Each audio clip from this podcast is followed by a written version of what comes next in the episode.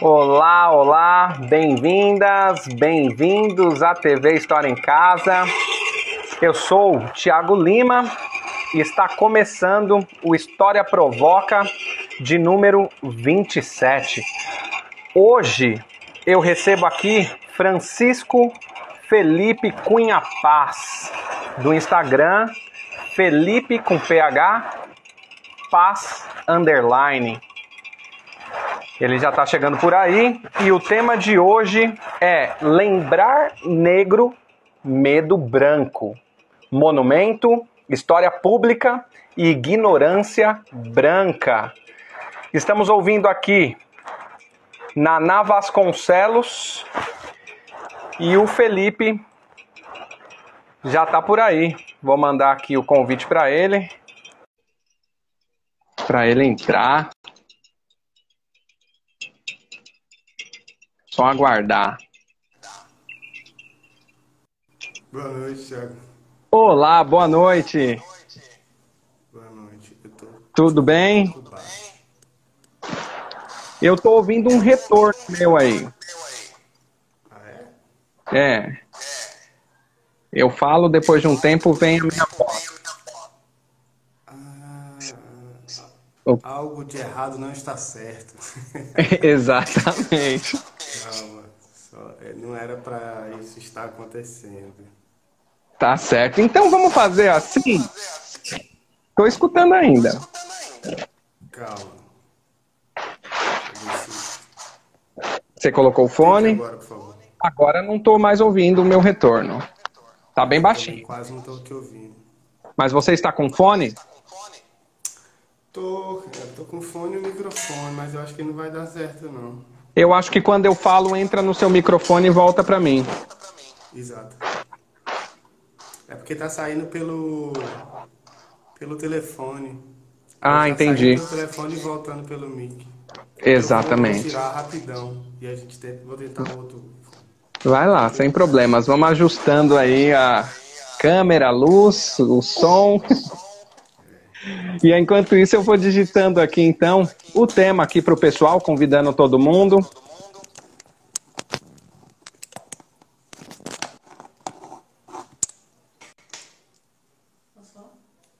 E aí, já tá retornando aqui ainda.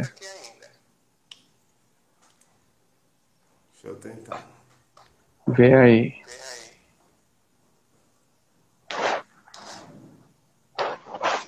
Vamos lá? Agora eu te ouço pelo, pelo fone. E agora eu bem? não ouço o meu retorno. Tá tranquilo aqui.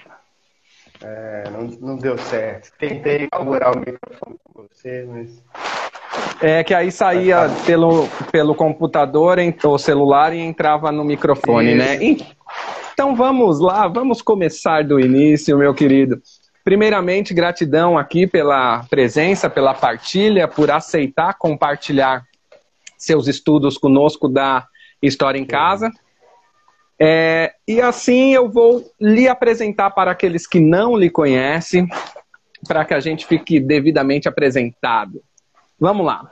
Pessoal, hoje a gente está recebendo aqui Francisco Felipe Cunha Paz, que é esse rapaz que está na parte de baixo da sua tela, para quem está assistindo.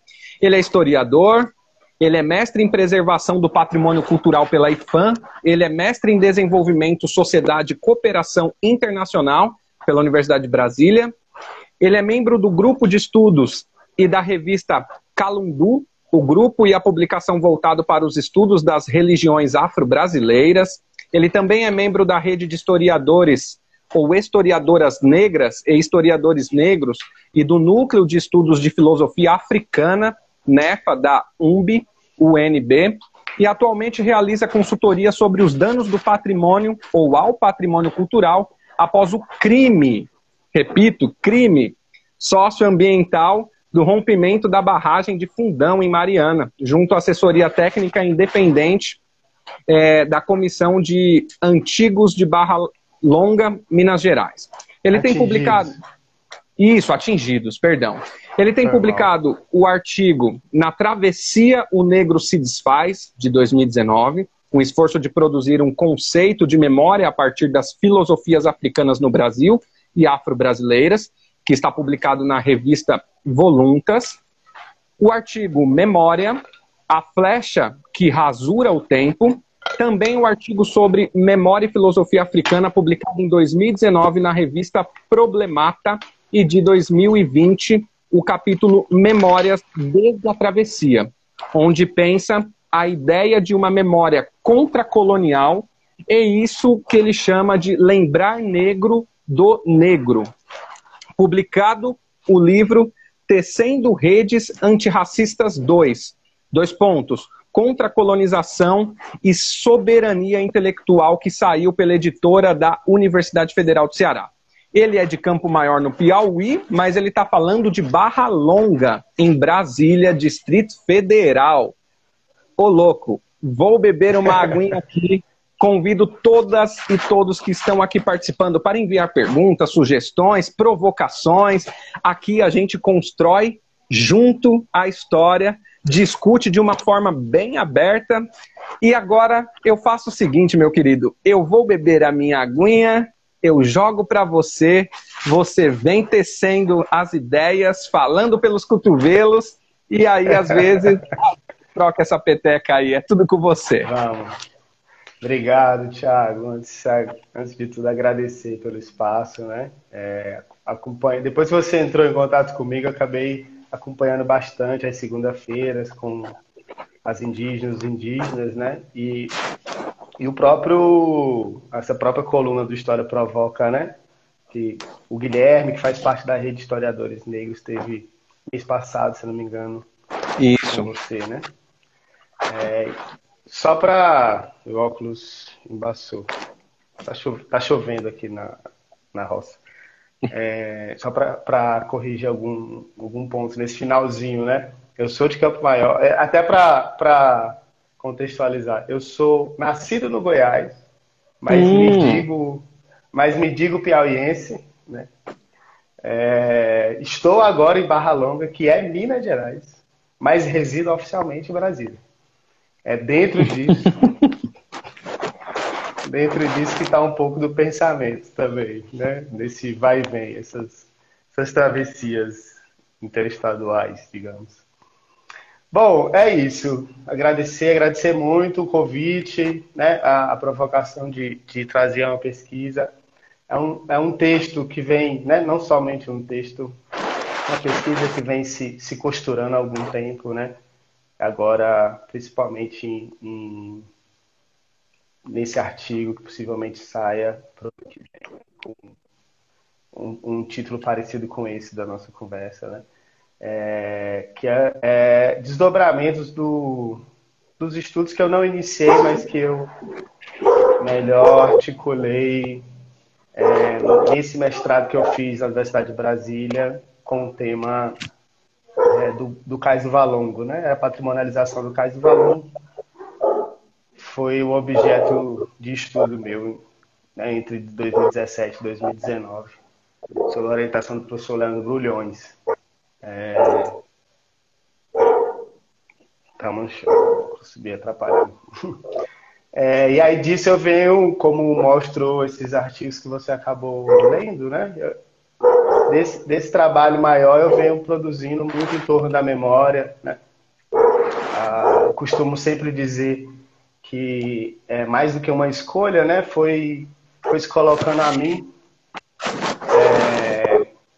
como neto de, de um palheiro, né? de um vaqueiro, de um agricultor rural negro que ou desconhecia ou por vezes negava sua própria história, que eu acabei enveredando muito em torno dessas do interesse, né, entre da, da memória e da história, dessas relações principalmente entre a memória e a história, e muito muito especificamente para pensar a produção de esquecimentos, né? Mas mais que isso também pensar como que esses grupos subalternizados, historicamente subalternizados, digamos assim, como as comunidades negras rurais quilombolas ou não, é, foram ao longo do tempo é, fazendo usos políticos do passado, né? Foram dando no presente outros sentidos a esse passado.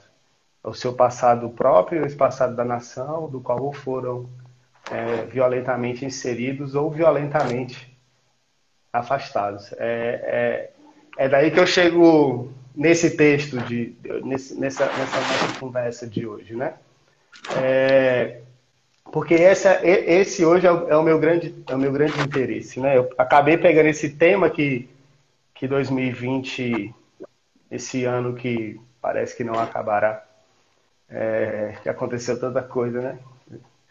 É, que esses ataques, né, que não começaram esse ano, por exemplo, né, no, no, dos ataques aos monumentos, né, a contestação a esses monumentos, a essas figuras, a esse passado contado por esses monumentos. Então se iniciou esse ano, mas esse ano a gente teve talvez uma, uma atenção e até uma cobertura maior, né? até pelo volume, da maneira como se deu após o que aconteceu. Né? Acho que como a mídia ainda estava muito em torno do assassinato do Floyd, é, acabou que esses movimentos, né, o Black Lives Matter e os Topplers, por exemplo, na Inglaterra, né, que derrubaram o Colston, acabaram é, mediatizados de uma maneira talvez que não tivemos em outros momentos, né? Mas essas ações, pensando um tempo curto, né, esses últimos anos, de da década de 10, essa década de 10, né, de 2010 a 2020, a gente teve alguns acontecimentos desse tipo, mas esse ano a gente teve como diferente uma cobertura maior por parte da imprensa, né? É, que mostram a necessidade que não é de hoje, né? da gente re, reposicionar esse passado, né? De como, e isso é, dentro da história da humanidade, né? História como acontecimento, assim, sempre se, sempre se foi necessário no presente se reposicionar esses passados. É, não seria diferente agora. É, e no Brasil, pra, se a gente pega minimamente o pós-abolição, os movimentos sociais negros estão fazendo isso há no mínimo 100 anos, né? se a gente pega a abolição há mais de 130 anos, tentando reposicionar politicamente esse passado da escravidão, esse passado da barbárie, esse passado que é traumático, mas que assim não é visto e não é dito, né? Que é, é, é esse isso que se, que, que se mediatiza com o, os eventos desse ano, né? Uma contestação a esse passado colonial, essas figuras escravistas, né? A eventos de, um, de uma memória da escravidão ou de um passado colonial de uma maneira geral, é, eles vêm sendo contestados minimamente aí há, há mais de 100 anos. Né? É, a 10.639 é produto de como que no presente a gente continua reposicionando esses passados politicamente. Né? A, com a aprovação ou não de historiadores, né? e aí eu como historiador é, me coloco nesse lugar de nem sempre é, olhar essas ações políticas, esses movimentos sociais é, com um pouco susto, né? Eu acho que, que é isso que me, que me motivou a pensar os, os monumentos, por exemplo, para a nossa conversa, né? É como que por parte de historiadores, e você deve ter acompanhado com certeza, né? havia uma pressa imensa é, em definir os, os, movimentos, em definir é, os propósitos em, em, se definir quem era, quem era, quem era contra ou quem era a favor dos movimentos, das ações, das maneiras que foram feitas. Eu acho que é, na história a gente é muito bom de fofoca, mas é pouco bom de futurologia, né? É, então, eu acho que muitos, muitos de nós, né, muitos colegas pecaram bastante, pecaram para usar uma palavra bem diplomática, né? Pecaram bastante na, na tentativa dessas conclusões, né? Do, se era certo, a gente teve muitos, eu acompanhei lives, muitos assim, é certo ou errado derrubar monumentos? O que fazer com os monumentos? É, e, e, e, isso me, me, me instigou porque vou, vou fazer um exercício que eu fiz comigo mesmo, que eu fazer com todos. A gente caminha pelas cidades, várias cidades, né? E aí a gente está sempre vendo uma praça com um monumento, uma estátua, uma estátua na frente de um prédio, uma estátua isolada, cabeça só de um, de um busto no chão, busto sem cabeça, né? É, por muitas vezes a gente não se pergunta muito quem são aquelas figuras que estão né, ali homenageadas, a gente também, também pouco se pergunta o, o que são feitos com aqueles que somem, assim, né? Ah, por exemplo, uma coisa que talvez, não sei se todo mundo acompanha, assim, que é muito comum, principalmente no Rio de Janeiro, que a gente tem belos monumentos de cobre, é roubo de estátuas. Assim, é, é uma prática recorrente na cidade do Rio de Janeiro, sumirem estátuas, roubadas, né? É, e, de, e, e, a gente não vê esse debate, por exemplo, é, para onde foram, né? É, qual o material que vai ser feita a reconstrução. Esse debate em torno dessas, dessas, desses monumentos roubados ou vandalizados por uma ação é, cotidiana do dia a dia, né? Assim, não necessariamente um, dentro de um movimento intencional de contestação àquele monumento, né? Sei lá, a gente pode imaginar, é, vandalizar nem a melhor palavra, até retiro assim, mas a gente pode imaginar que alguma, alguns jovens que estão escutando música, conversando, bebendo embaixo de uma estátua, de repente resolvem arrancar a cabeça dela que lá está, sem necessariamente saber quem ela é, só pelo só pelo enfrentamento ao Estado, né? digamos assim, que é o conservador daquele monumento. E, esse tipo de atitude ele não pode ser comparado, ou ele pode ser comparado bem, bem minimamente com esses movimentos políticos, intencionalmente, que vão adiante da estátua para tentar derrubá-la materialmente, mas tentar principalmente derrubar o significado que ela representa. É, isso, isso acontece, né? Esse, esse, esse, esse, como é que eu vou chamar? Essa ação do roubo acontece rotineiramente. Agora, no Rio de Janeiro, roubaram uma estátua de 400 quilos. É igual a, a, viga da perimetral, né? Ninguém sabe como sumiu. Mas sumiu, né? É, e a gente não tem um, um, um, um apreço, ou um apreço não, mas uma, uma necessidade de historiadores ou pesquisadores intelectuais do campo da memória, por exemplo, em, em estar na grande mídia ou nas próprias redes sociais fazendo uma defesa maior em torno da, é, da segurança desses monumentos. É, e aí por isso que, que me veio a ideia de que talvez é, a preocupação em aprovar ou não a derrubada, em como essas derrubadas ou esses movimentos estavam sendo analisados, vinha muito em torno de um medo, né? Porque aí parece que dentro de, dessa lógica de uma ação direta aos monumentos, é melhor que ele seja roubado para ser o cobre derretido do que um grupo organizado politicamente contestando aquela memória ali representada. É melhor que roube, melhor que roubem Dom Pedro e seu cavalo na Praça Tiradentes do Rio de Janeiro do que contestem a homenagem a Dom Pedro I e também contestem a homenagem a Tiradentes. Eu acho que daí que vem esse medo, né? E aí é, para mim, de termos paradigmáticos, a, a, frase que fica é o pronunciamento do Laurentino, que é um, um, um escritor, né, jornalista que vem produzindo muitos textos de história e, e, e, e com bons textos, né? E recentemente publicou Escravidão, vai fazer uma trilogia sobre a escravidão também. E foi premiado é, agora também, né? É. Na abertura em entrevista, acho que está na introdução do livro também, se não for prefácio ou introdução, ele, ele aciona uma ideia de um olhar atento. Ele diz que a história é feita ou tem que ser feita por um olhar atento. É, no Twitter ele diz que esse olhar atento ele não é branco nem negro, ele é apenas atento.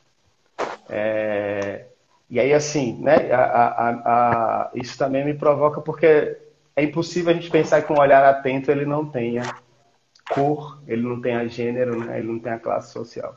É, é, em 2020 a gente não pode estar olhando um movimento político de contestação, de monumentalização um passado colonial, achando que um olhar asséptico, né? existe uma maneira asséptica de olhar a história, de olhar as fontes, de olhar o documento e de produzir história, né? de escrever a história. É, na época, bem na época do, de quando eclodiu é, os, os movimentos derrubados de estátua, eu acabei escrevendo no, no Medium, né? Um texto mais ou menos nesse sentido, né? E de como que era infeliz a fala do, do Laurentino, porque esse olhar atento, ele cria uma ideia essa ideia de um olhar atento, que é objetivo, que é racional, né?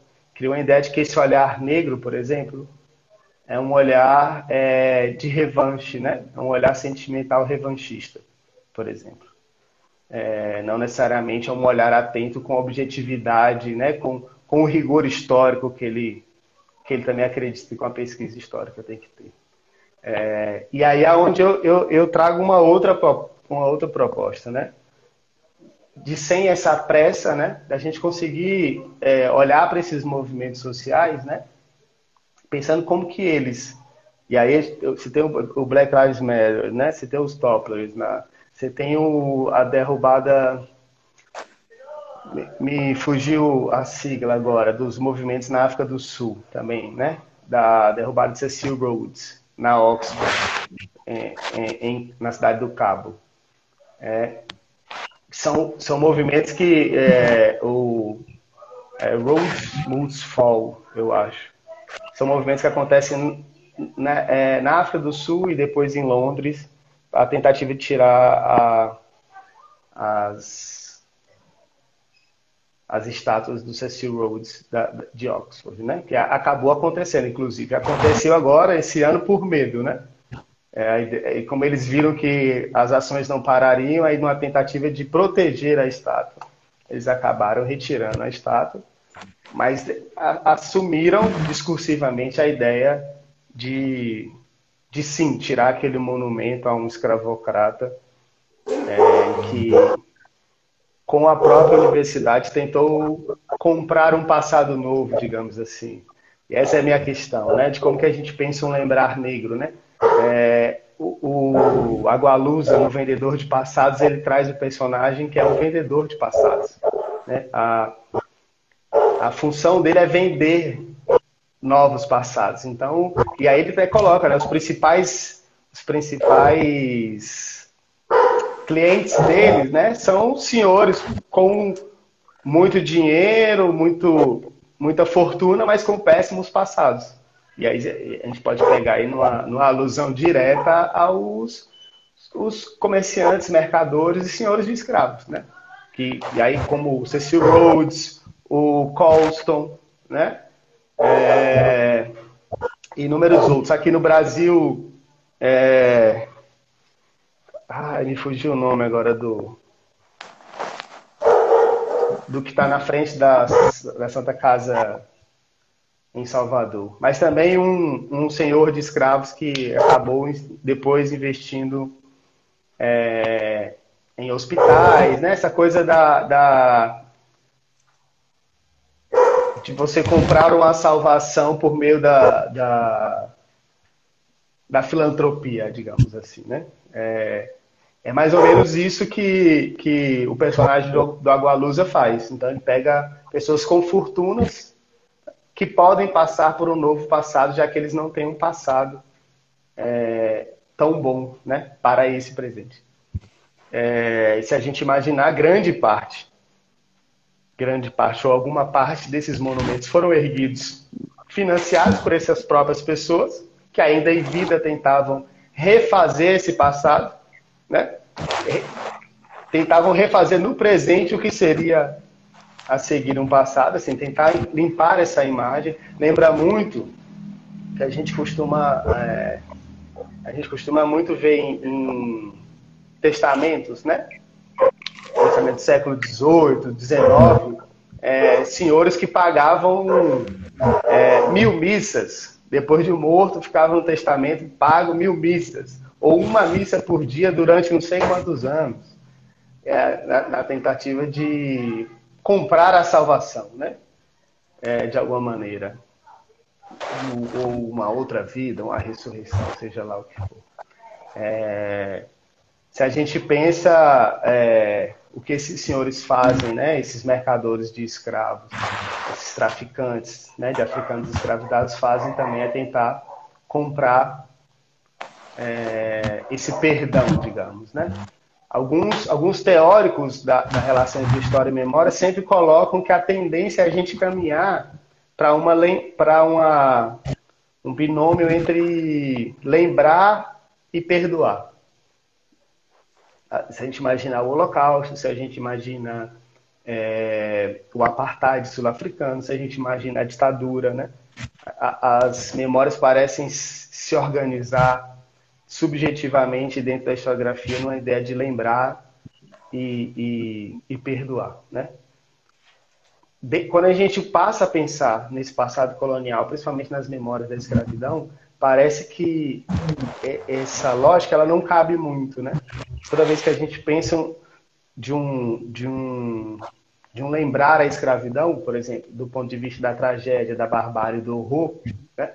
que aí é o que eu, eu defendo, né? É, a maioria dos trabalhos, e aí não estou falando só de, de, de, trabalhos acadêmicos, assim, mas socialmente, né?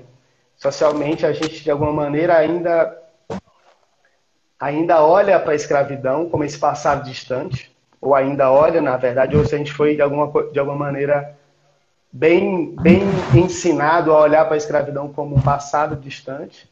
É, e um passado que necessariamente não é lido ou dito como um passado de horror e de tragédia. É, isso não trata-se de focar na escravidão como um, um lugar é, apenas de violência, apenas de, de, de experiências ruins e negativas.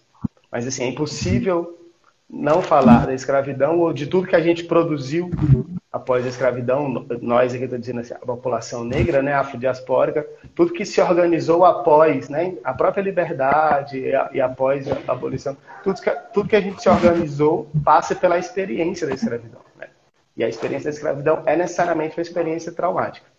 A gente consegue falar de trauma, consegue falar de barbárie quando sinaliza esses outros né? Quando a gente está falando da ditadura, quando a gente está falando do holocausto, está falando do apartheid, mas a gente pouco ainda sinaliza isso quando está falando da, da escravidão e das memórias da escravidão, né? E, assim, e por isso que é, é, é, não é de hoje, e é importante, esse reposicionamento desse passado. Como é que esse, esse passado vem, vem não sendo reinterpretado como alguns tentaram colocar, né?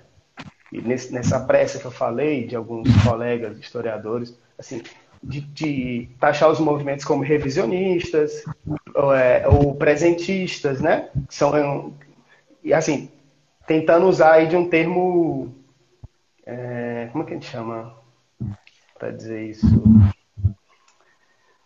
É, de menosprezo, né? A ideia de, ah, você tenta taxar algo como presentista, tentando diminuir esse algo, né? O presentismo começa essa ideia de que o presente nos oferece uma experiência única e um, e um lugar é, de privilégio para observar o passado e a partir disso a gente vai julgar esse passado. É, não, foi, não é isso que acontece, né? Porque um, um dos grandes argumentos é que, é, em torno do presentismo, que alguns tentaram ler esses movimentos de derrubada de estátua como presentistas, digamos assim, era que estava tentando se criar um, um, tribunal da história, um tribunal do passado, né? Só que é, a gente, ou a gente não, né? O que se esconde aí é que esse, a escravidão foi condenada ainda no seu presente. E esses mercadores e esses traficantes foram, é, em termos de imagem, também é, condenados no seu presente. Daí, inclusive, a necessidade da filantropia, daí a necessidade de, eles mesmos financiarem esses monumentos. Porque eles entendiam, sabiam que, enquanto viviam, aquilo que, fizer, aquilo que faziam ou que fizeram fortuna, já era algo que não era mais aceitável. E, e aí a ideia do, do, vendedor de passados da Gualusa é de comprar um novo passado. E aí você vai para a filantropia, hospitais, universidades, escolas, né? É, e, e, esses monumentos fazem parte disso, né? Porque se a gente pensa é, que de alguma maneira, né, é, a gente está aí, a, as memórias, ou digamos assim, esses monumentos criam coesão e identidade no povo, criam isso necessariamente, essa coesão vem necessariamente do silenciamento de algumas outras memórias é, dando a essas memórias lugares específicos de serem é, observadas, de serem inseridas e de serem valorizadas. Porque aí é onde eu chego na ideia do lembrar negro. Né? É, o que eu chamo de lembrar negro é uma, é uma forma, né? Se a gente pensa aí lembrar como testemunho, como algo intencional, né? A gente pode pensar testemunho e lembrança como diferente, testemunho como algo intencional e a lembrança como algo que é produto dessa memória coletiva, que é também intencional, mas não é necessariamente intencional, né? A gente necessariamente não precisa, quando a gente é, reproduz algum, algumas lembranças dessa memória que é mais do nosso grupo, da sociedade, por exemplo, a gente não precisa ter vivenciado elas. Mas um testemunho, a gente acaba por vivenciá-lo ou por acionar uma memória que é nossa a partir também de uma vivência. É, por que, que, por que, que eu, eu chego na ideia de um lembrar negro? Né? É, eu tô, é, tô aí necessariamente fazendo um paralelo, um lembra, que aí é o, o, que eu tentei fazer na dissertação, né? pensando o, o Achille Mbembe e o Steve Biko, né? Que o Steve Biko pensa uma ideia de consciência branca do negro. É, e aí disso uma ideia de uma consciência negra do negro, né? A partir dessa ideia do, do, do Steve Biko, né? É, que eu vou tentar articular isso, né? Você tem um lembrar branco do negro, que é exatamente esse discurso da nacionalidade, por exemplo, né? De uma brasilidade, de um Brasil produto das três raças, que precisa desses outros dois elementos, além do elemento europeu, mas que escolhe o lugar onde ele vai inserido, né? escolhe o lugar onde isso vai ser lembrado, onde ele vai ser rememorado. Por exemplo, é, era, era muito, era não, ainda é muito comum em alguns estudos, por exemplo, sobre o patrimônio tombado no Brasil, a gente tem um, um, uma valorização excessiva da técnica, mas não necessariamente do portador. Né? Você valora a técnica da construção, mas você necessariamente não valora é, aquele trabalhador ou aquele sujeito que é o portador da técnica. Parece que essa técnica ela paira sozinha dentro dessa memória coletiva, por exemplo, né? Ela não tem um, um, um lugar fixo. É, ou outros bens, como o Museu da Magia Negra, né? hoje o Museu das Religiões Afro-Brasileiras, que saiu do Museu da Polícia e foi recentemente para o Museu da República, no Rio de Janeiro, é, que é um, são peças oriundas de batidas policiais, ou seja, de uma segunda violação é, dessa colonização, da criminalização da, das práticas religiosas desses, desses descendentes de africanos no Rio de Janeiro, que é, é monumentalizado em torno de um museu, mas que é produto de uma violência, né? E que é, é, é, é valorado como memória nacional porque é um bem tombado, é, o Instituto do Patrimônio Histórico Nacional, por exemplo, mas que é um bem que passou desde o seu tombamento, aí desde 38, a vida sumida. É, é, ou se a gente pega a ideia de uma obra de arte que tem valor em si e que necessariamente não interessa quem produziu. Eu digo isso porque durante esses estudos era muito comum na apresentação de uma peça o professor falar assim: é, ah, essa peça aqui, X do século XVII, autor ignorado. Me, por, que, por que esse autor é ignorado? Porque, obviamente, a peça tem valor em si mesmo, né? Mas, como a gente sabe, grande parte dessas obras, inclusive desses sujeitos que faziam esses, esses prédios, que dominavam essas técnicas, eram é, escravizados ou descendentes de africanos, né? mesmo que livres ou libertos. Você, você, você, mesmo valorando uma dimensão negra, você valora ela é, dentro de uma hierarquia do que, que é mais positivo, do que, que é, é menos, menos positivo de ser lembrado, digamos. Ou seja, você consegue traçar discursos positivos de, de lembrança sobre heranças africanas, afro-brasileiras, negras, com elementos racistas. Assim, é, são maneiras positivas de valorar essas memórias com elementos racistas. Esse seria o lembrar branco do negro. Né? E o lembrar negro do negro seria essa lembrança a partir dos, dos próprios referenciais. Né? Como que essas comunidades negras, e aí a gente pode pensar grupos de capoeira, o samba, o candomblé, a ubanda, né? É, os grupos de jongo, maracatu, carimbó, marabaixo, e por aí vai. A gente ficaria aqui a noite inteira falando disso, né? Como que esse, esse, essas, essa, essas manifestações culturais, por exemplo, esses grupos, essas comunidades, têm agenciamentos próprios para lembrar. Para lembrar tanto de si, de como que se constituem como comunidade, mas como que elas lembram também do que é a história da colonização, do que é a história da escravidão, do que é a história do Brasil. De como que eles podem, a partir disso, é, produzir suas próprias histórias sobre a história do Brasil.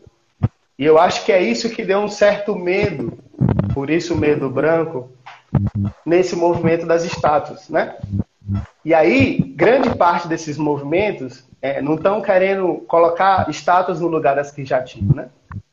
Você tem aí uma disputa pela cidade, obviamente, mas não é tirar a estátua é, do Borba Gato, por exemplo, e botar uma outra, uma outra estátua, e aí de, um, de uma figura de um quilombola ou de um indígena, né? É, é essas propostas necessariamente elas não surgem juntas ali.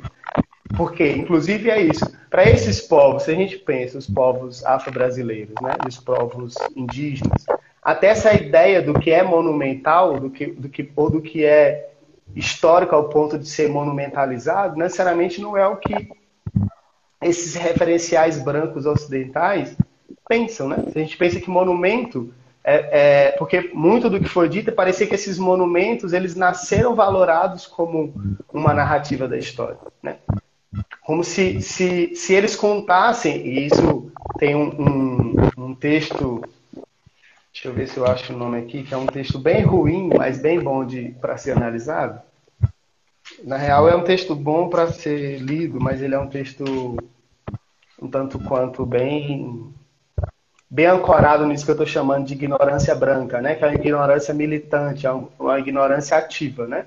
É uma ignorância produzida que lá atrás ela olhou, ela olhou aquilo que era não branco e julgou como não conhecimento e hoje quando é, comunidades negras, né, ou indígenas é, argumentam da necessidade de racializar suas produções, elas fingem um daltonismo de cor, diz o Mills, né? É, é, eles dizem não conseguir enxergar essas cores que, que negros e indígenas querem atrelar às suas produções. A ideia, né? O, o, olhar atento do Laurentino Gomes é um olhar daltônico, né? Porque ele diz que não existe esse olhar ao, ao, ao, atento, branco e negro. É, mas o texto chama icono, Iconoclastia Identitária, é, que um dos argumentos dos autores, que são dois professores da USP, que devem ter longa carreira de produção, e eu estou né, só começando, mas é, um dos, dos grandes argumentos dele é que seria tão ruim quanto ao monumento do Borba Gato, por exemplo, se a gente pensa no direito à cidade, a todas as pessoas que, que produzem a cidade, tão ruim quanto o monumento do Borba Gato era uma imagem de zumbi ou de Iemanjá. É, se ele diz assim, se o país caminha, se o país caminha para uma virar um país cristão, né? É, ele usa até outro termo que eu não, não não recordo agora, mas se a gente caminha para uma teocracia cristã, digamos, é, esse grosso da sociedade pode se sentir violado por essa imagem de Iemanjá em praça pública, por exemplo. Né? É, o que ele não pergunta, ele não faz essa pergunta, o autor do texto, também não, possivelmente não perguntou às pessoas que estavam lá querendo arrancar a cabeça do Borba Gato, é se elas se importariam, se elas estão fazendo isso se importando se à frente vão tirar a imagem que ela. Né? Se elas querem, primeiro, se elas querem botar uma outra imagem, e se elas se importariam de, no, de, de num outro presente retirar as imagens que elas colocaram. Só que em nenhum momento a gente viu as ações caminharem juntos. Você viu uma contestação daquele passado colonial monumentalizado.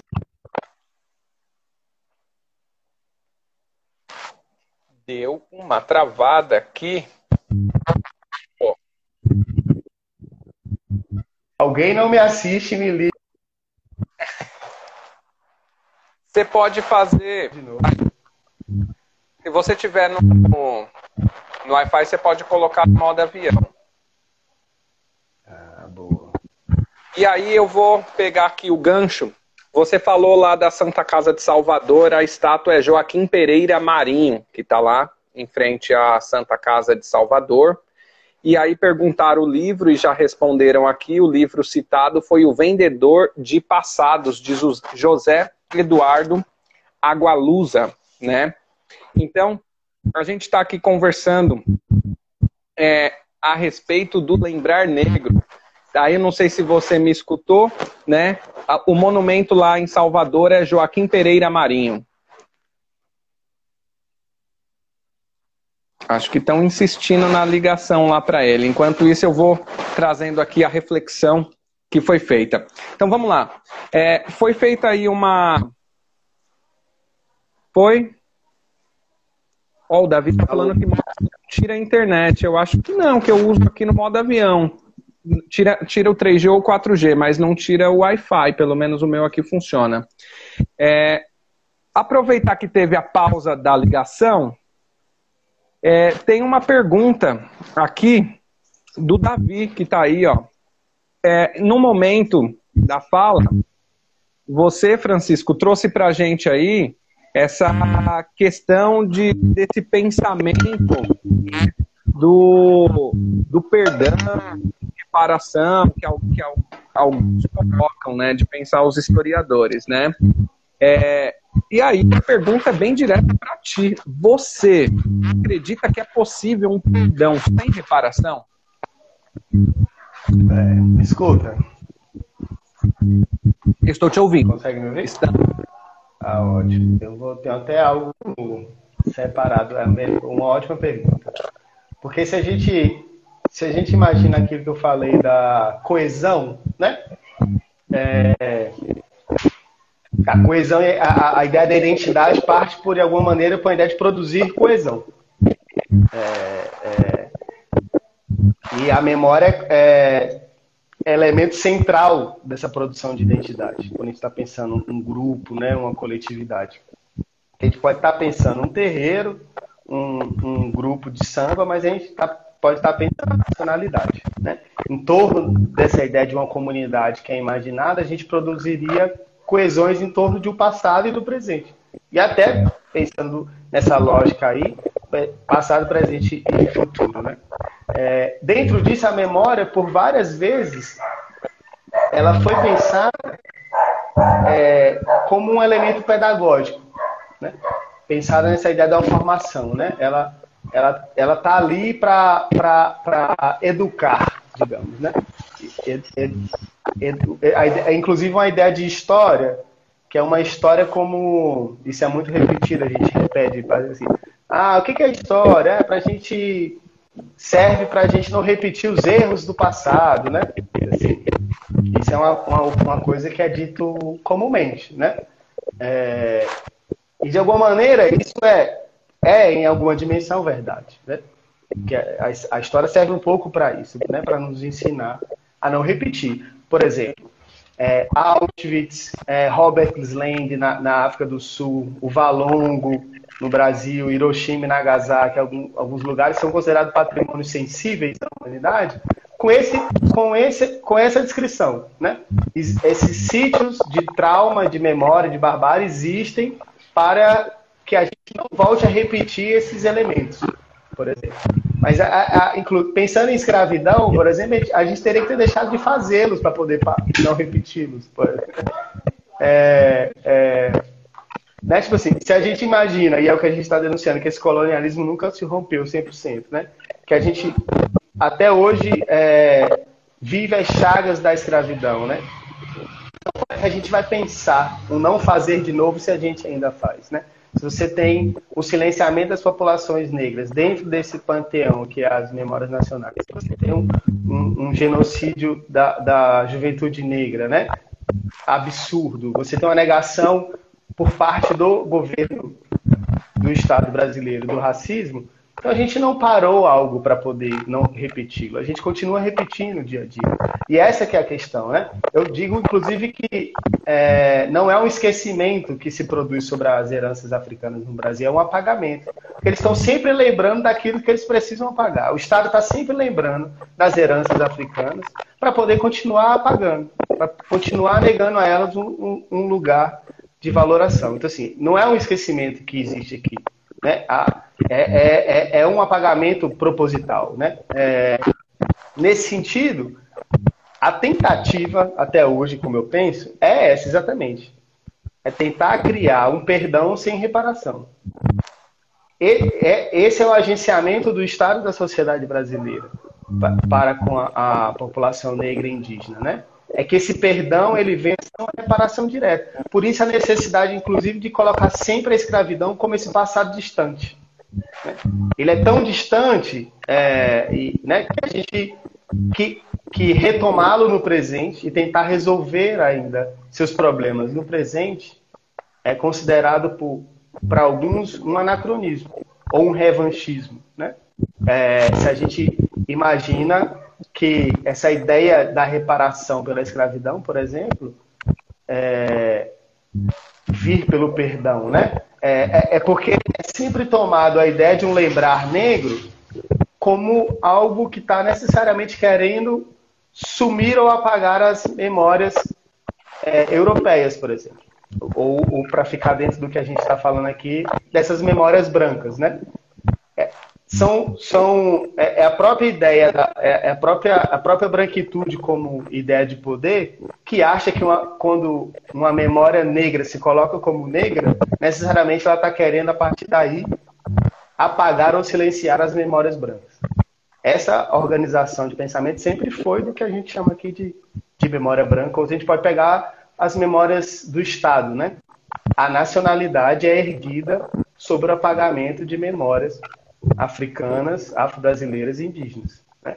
É, então, assim, assim como a, a, a, a, ditadura, a ideia de, uma, de um perdão a todos, sem necessariamente retomada desses pontos que nunca foram, foram como é que a gente pode dizer, é, realmente discutidos. Né?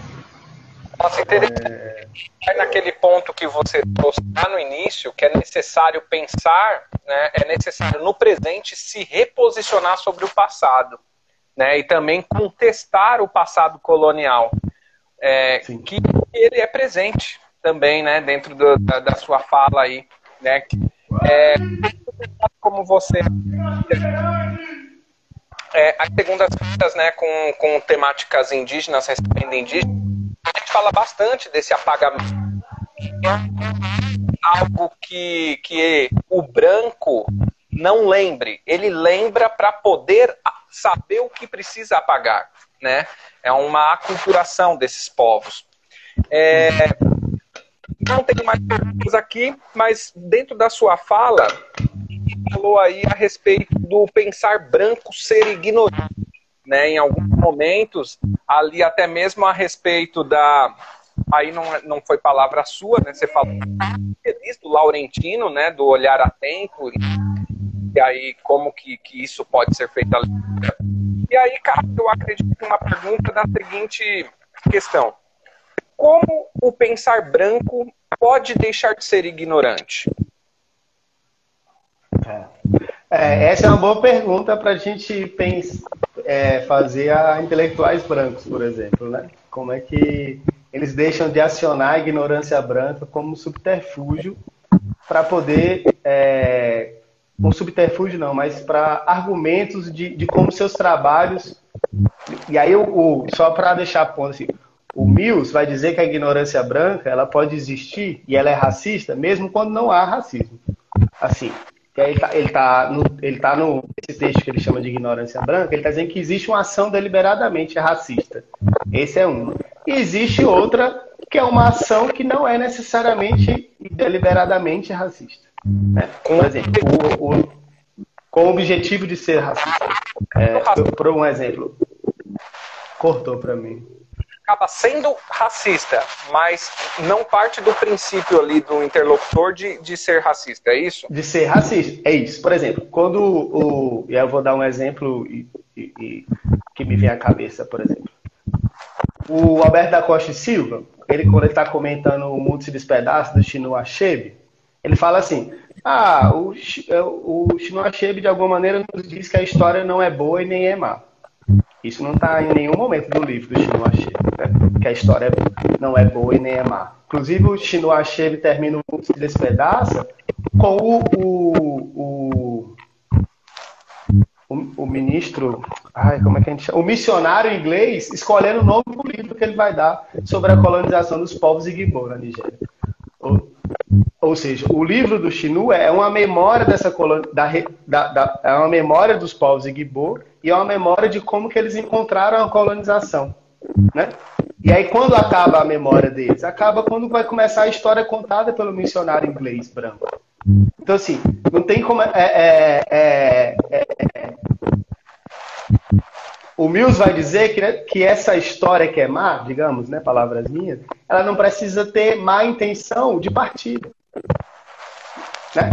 É, se os Igbós nunca narraram a história da sua colonização, por exemplo, e só ficou a narrativa do missionário branco, essa, essa história é má porque é da perspectiva desse, desse missionário naquilo que ela produz, sem necessariamente ter sido essa intenção. E ele vai dizer que é isso que acontece com a ignorância branca. Ela é racista sem necessariamente ter essa intenção. Né? O, o Laurentino, quando fala de um olhar atento e aí ele aciona esse daltonismo de cor que fala o Mills, é, que não, não existe um olhar branco e um olhar negro, é um pensamento racista à medida que ele alimenta e preserva a supremacia de uma intelectualidade branca e de um conhecimento que é branco. Né? Porque o argumento dele passa pela negação dos outros olhares. Quando ele fala que existe um olhar atento e não um olhar negro. Ele nega a possibilidade de um olhar negro. Né?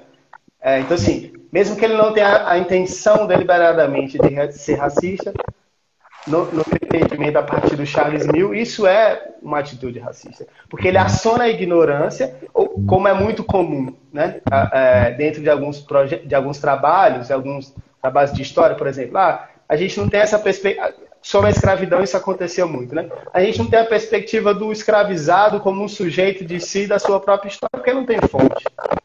A gente não tem a perspectiva dos indígenas nesse determinado evento porque os indígenas não escrevem. Você tem sempre um elemento que, que não é responsabilidade sua para poder responsabilizar elementos coloniais e racistas que sua pesquisa continua produzindo.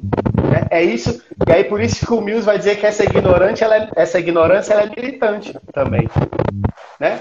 Porque você, você, você querendo ou não, com essa ignorância que ele chama é, mesmo não intencionalmente, mas uma ignorância que está ali é, racializando sempre os sujeitos e as suas produções, ela está sempre militando em torno de uma supremacia do pensar branco. Né? Assim, é, essa atitude, ou, ou, de, ou de outra maneira, quando você taxa produções históricas de menos objetivas, menos objetivas ou científicas, porque elas são carregadas né, em primeira pessoa por sujeitos negros ou indígenas, tentando colocar em torno das fontes dos eventos o seu olhar negro ou indígena, e quando isso é desmerecido do ponto de vista do, da, da teoria e do método, né? Você está ali militando em torno de, de um status quo. Né?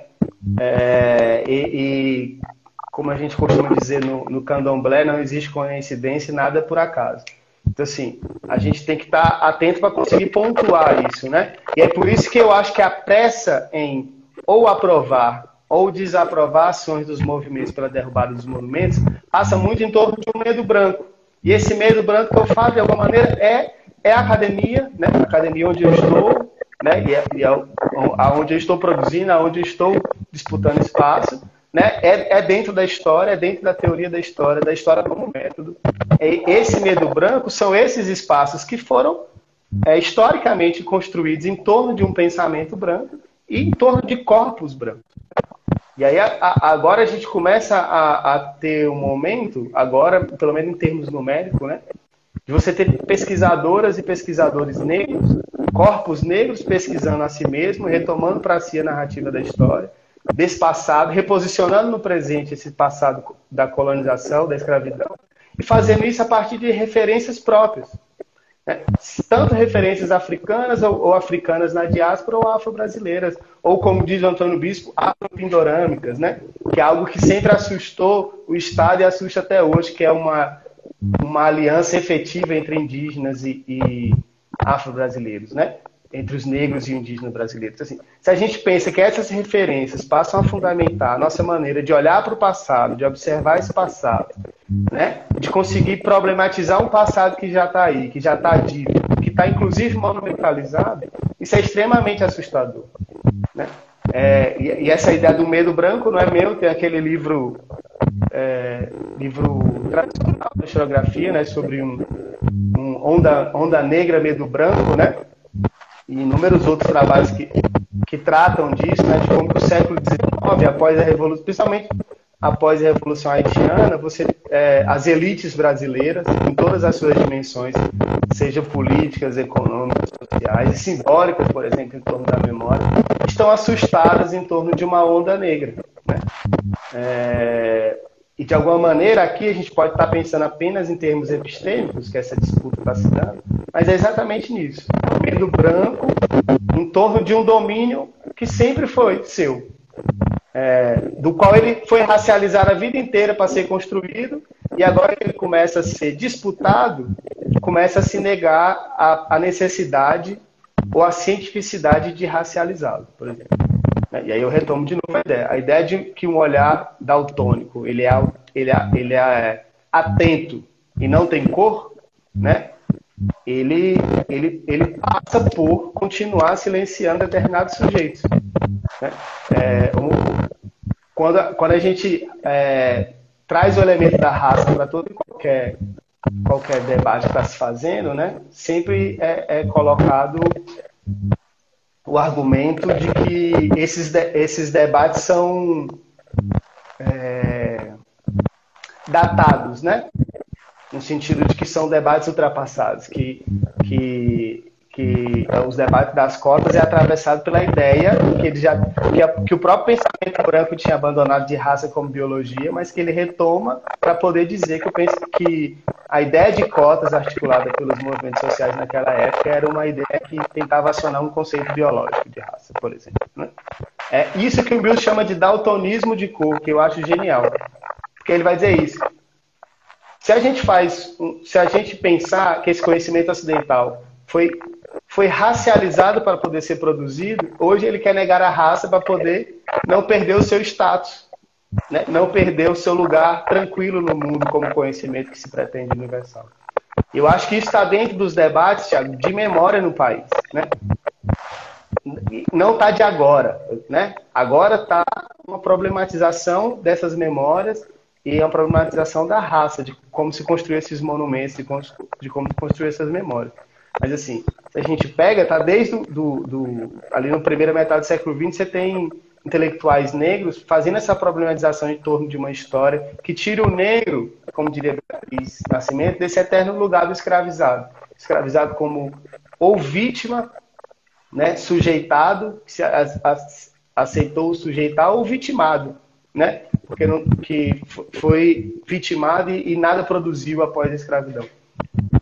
Já no começo do século XX, se a gente imaginar são Carneiro, Manuel Quirino, estão articulando outras formas de pensar essas heranças africanas.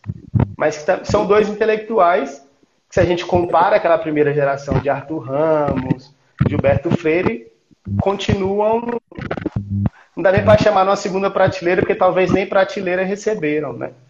é, porque traziam, né, é, de alguma maneira, algumas observações dessas heranças africanas, que eram valoradas à medida que não colocavam em xeque toda a memória nacional, né, que é uma memória também daltônica, podemos dizer, né?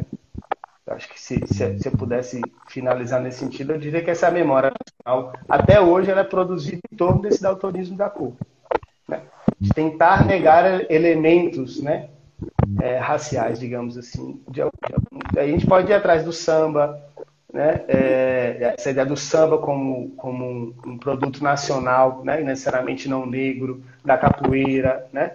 Se a gente pegar a mundialização da capoeira, inclusive com corpos brancos, né?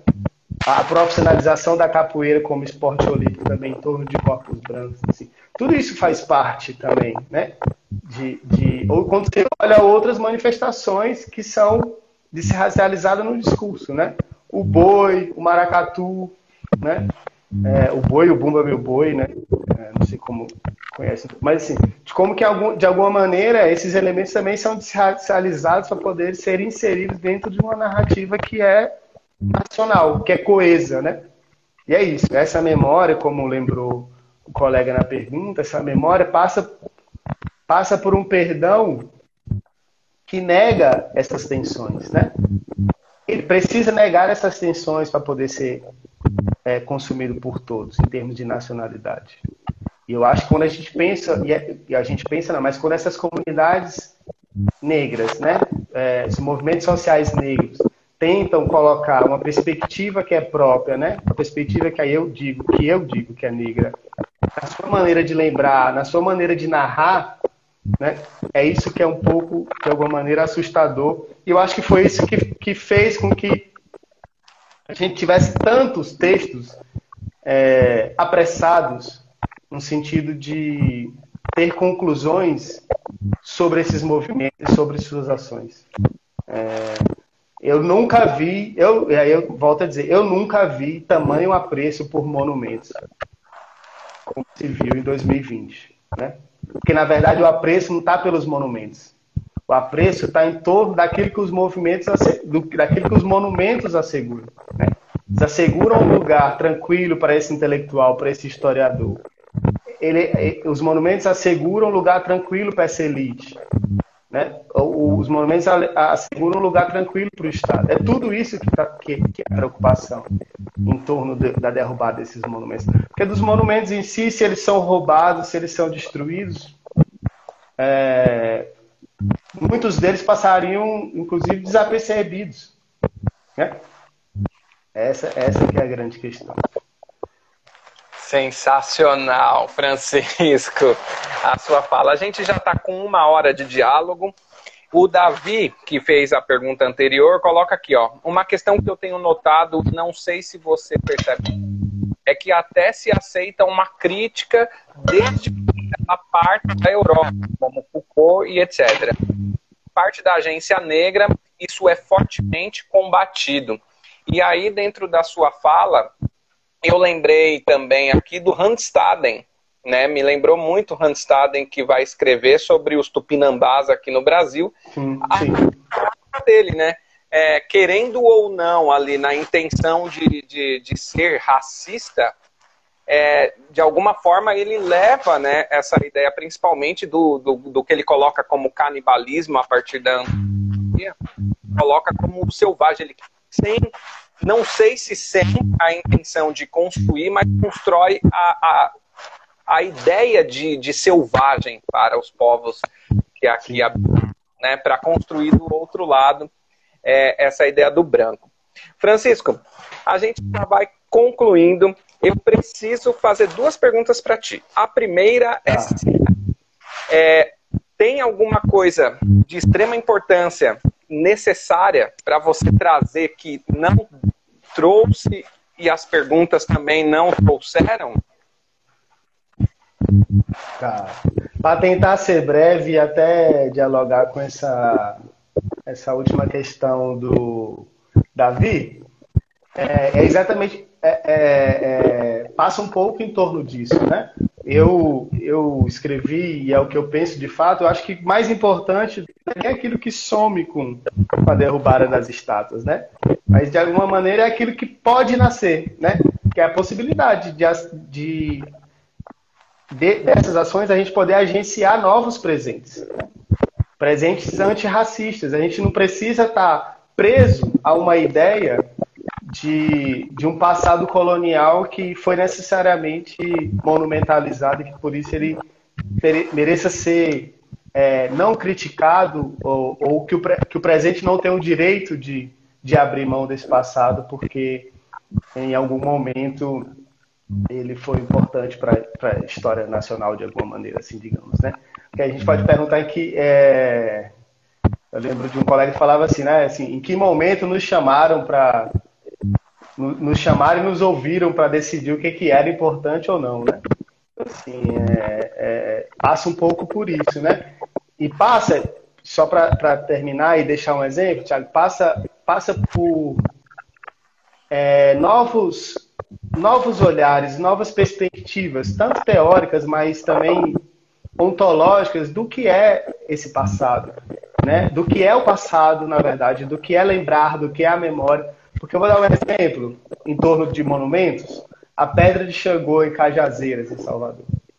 que né, essa é uma luta que ela é localizada na comunidade afro-religiosa de Salvador ou no povo negro de alguma maneira, se a gente pensar, tanto da Bahia como do Brasil por inteiro. É uma pedra, uma grande rocha que, que tem lá em Cazeiras, que é, é, um lugar sagrado para as comunidades de terreiro. Né? Tipo assim, com grandes, grandes, é, não sei se poderia chamar romarias, mas para ficar didático, grandes romarias, a pedra de Xangô. É, né, para fazer seus cultos do dia a dia ou grandes festas. É, esse, esse monumento teve muito perto de ser destruído né, por uma obra de, de, via pública. Era uma, uma avenida que estava sendo erguida, uma avenida importante para ligar Cajazeiras a Salvador, que tiraria a pedra do lugar. Né? É, e é um, um, um monumento é, central hoje para aquelas comunidades. Assim, passa, inclusive, pelo Estado não reconhecer, inclusive, aquele monumento como um monumento. Passa pelo Estado não reconhecer aquele lugar sagrado como um lugar de história e memória desses povos. Então passa, inclusive, por isso, assim, daquilo que ainda é reconhecido ou daquilo que é negado como uma referência do passado, como aquilo que pode contar ou narrar o passado, né? Vai ter que ter sempre, é, nos padrões ocidentais que a gente aprendeu que é monumento, né? Monumento é tão recente quanto a abolição, por exemplo, né? É, então, assim, as formas que essas comunidades negras vêm é, rememorando a si mesmo e narrando o seu passado, é, talvez seja aquilo que, que vem causando algum susto, né? algum, algum medo é, no instituído, digamos, no, nas elites, no Estado e na, na, na, próprio fazer, no próprio olhar é, escrever a história. Tá certo. Agora, para a gente finalizar, de provocar, o nome e vai uma provocação. A provocação, ela muitas vezes ela serve para mim e também para toda que acompanha o nosso a que eu faço aqui no final é Francisco, o que a branquitude deve deixar de fazer agora?